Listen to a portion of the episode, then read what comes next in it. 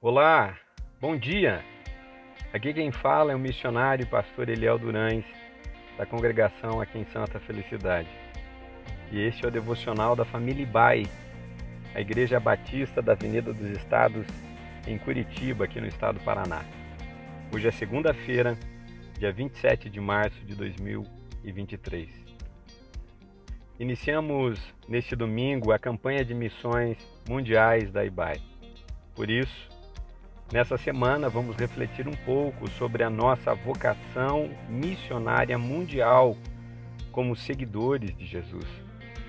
O texto bíblico para a nossa meditação de hoje está em Lucas, capítulo 24, dos versículos 44 a 48, que nos diz: E disse-lhes: Foi isso que eu lhes falei enquanto ainda estava com vocês era necessário que se cumprisse tudo o que a meu respeito estava escrito na lei de Moisés, nos profetas e nos salmos.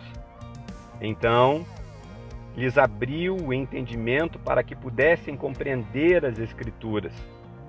E lhes disse: Está escrito que Cristo haveria de sofrer e ressuscitar dos mortos no terceiro dia e que em seu nome seria pregado arrependimento para perdão de pecados, e todas as nações, começando por Jerusalém.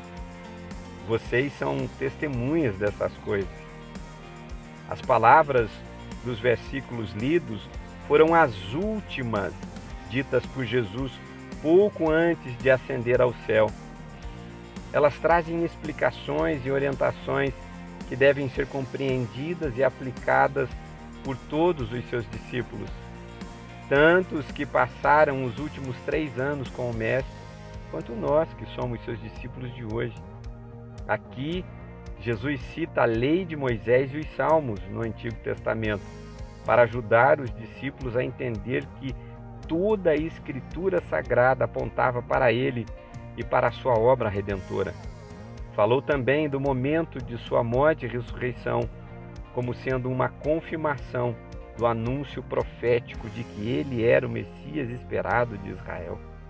Por fim, apontou também para o futuro e para a responsabilidade de seus discípulos com a pregação das boas notícias do Evangelho. Sua ordem era pregar o Evangelho, convidando a todos ao arrependimento para o perdão dos pecados. Este anúncio deve ser feito em todo o mundo e alcançar a todas as nações.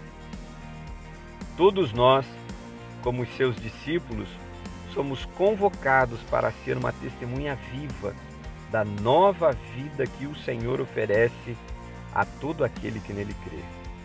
Sua ordem continua valendo ainda hoje para nós. Trata-se de um privilégio que ele nos confia, o de ser parte do grupo que em nossa geração é usado por Deus no cumprimento da grande comissão deixada pelo Senhor Jesus. Se não podemos ir presencialmente, vamos por meio de nossas orações e de nossas contribuições levar o testemunho do nosso Mestre, o Senhor Jesus. Eu fico por aqui. Que Deus nos abençoe ricamente, em nome de Jesus.